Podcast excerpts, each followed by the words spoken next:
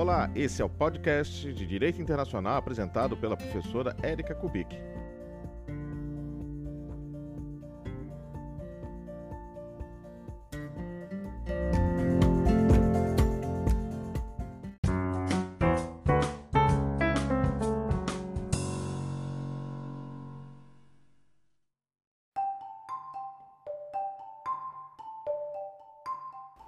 Você já ouviu falar sobre a ONU, não é mesmo? Mas você sabe o que é uma organização internacional? E para que ela serve, você sabe? Esse é o assunto do nosso podcast de hoje.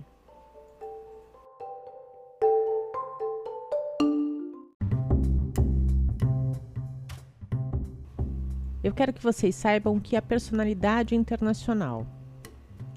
Personalidade internacional é a aptidão para titularizar direitos e obrigações na ordem internacional. Os estados foram os primeiros sujeitos do direito internacional público e tiveram a sua personalidade reconhecida ainda em 1648, nos Tratados da Paz de Westfália. Naquele momento, ficou determinado que para a existência de um Estado bastava que ele conjugasse os elementos povo, território e soberania sem a necessidade de que ele fosse reconhecido internacionalmente. É por isso que todo estudante de direito estuda os elementos do Estado assim que ingressam na faculdade.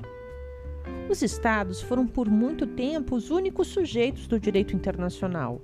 A doutrina chama, inclusive, os Estados de sujeitos originários do direito internacional. Mas esse protagonismo no cenário internacional foi diminuindo a partir do momento que os Estados começam a compreender que a vontade soberana de cada um, sem qualquer limitação, era prejudicial para as relações internacionais.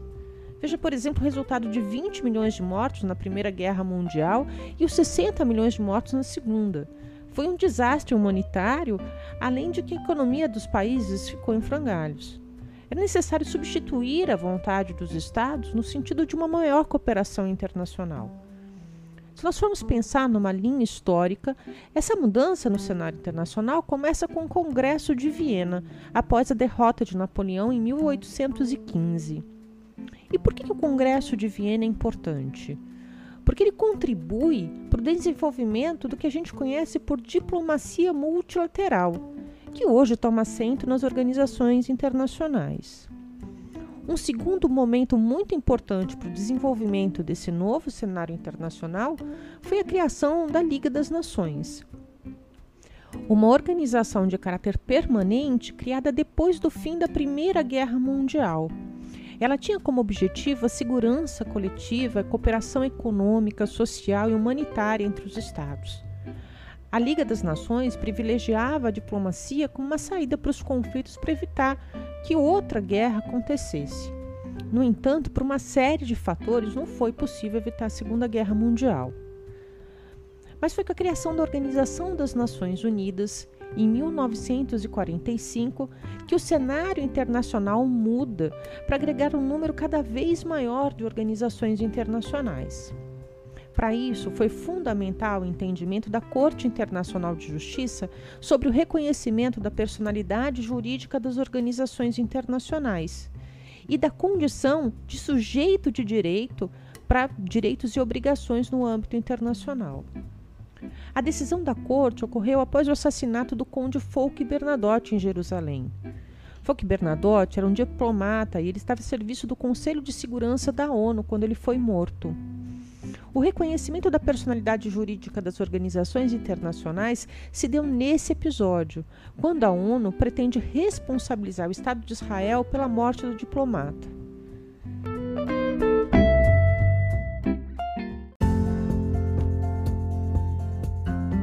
E qual é o conceito de organizações internacionais?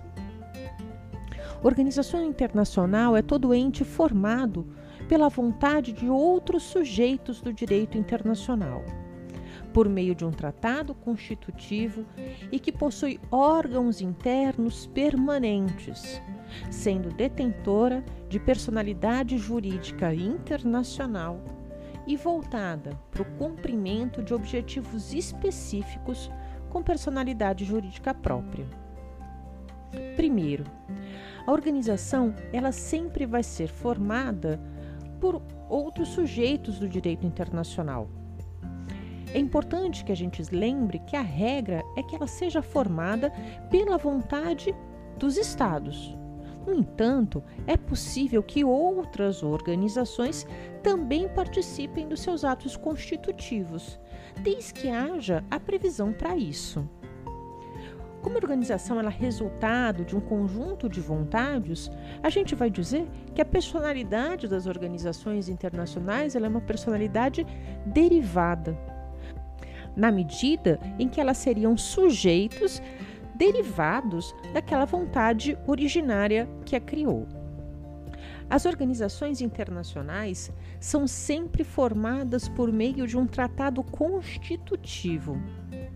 Por exemplo, a Carta das Nações Unidas, a Carta da Organização Internacional do Trabalho, a Constituição da Organização Mundial da Saúde, a OMS, Além disso, as organizações internacionais possuem alguns órgãos que são permanentes.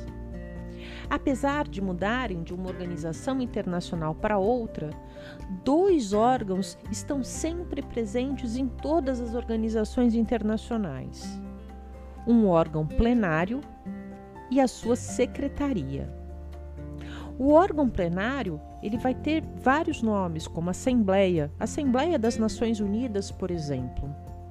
E a sua secretaria é o órgão administrativo de cunho burocrático.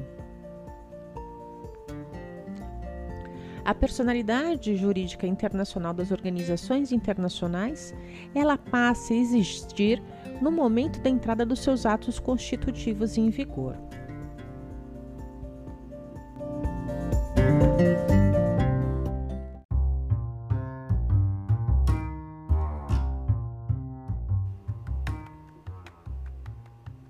É isso, pessoal. Esse foi nosso podcast de hoje de Direito Internacional. Eu espero que vocês tenham gostado. Até breve.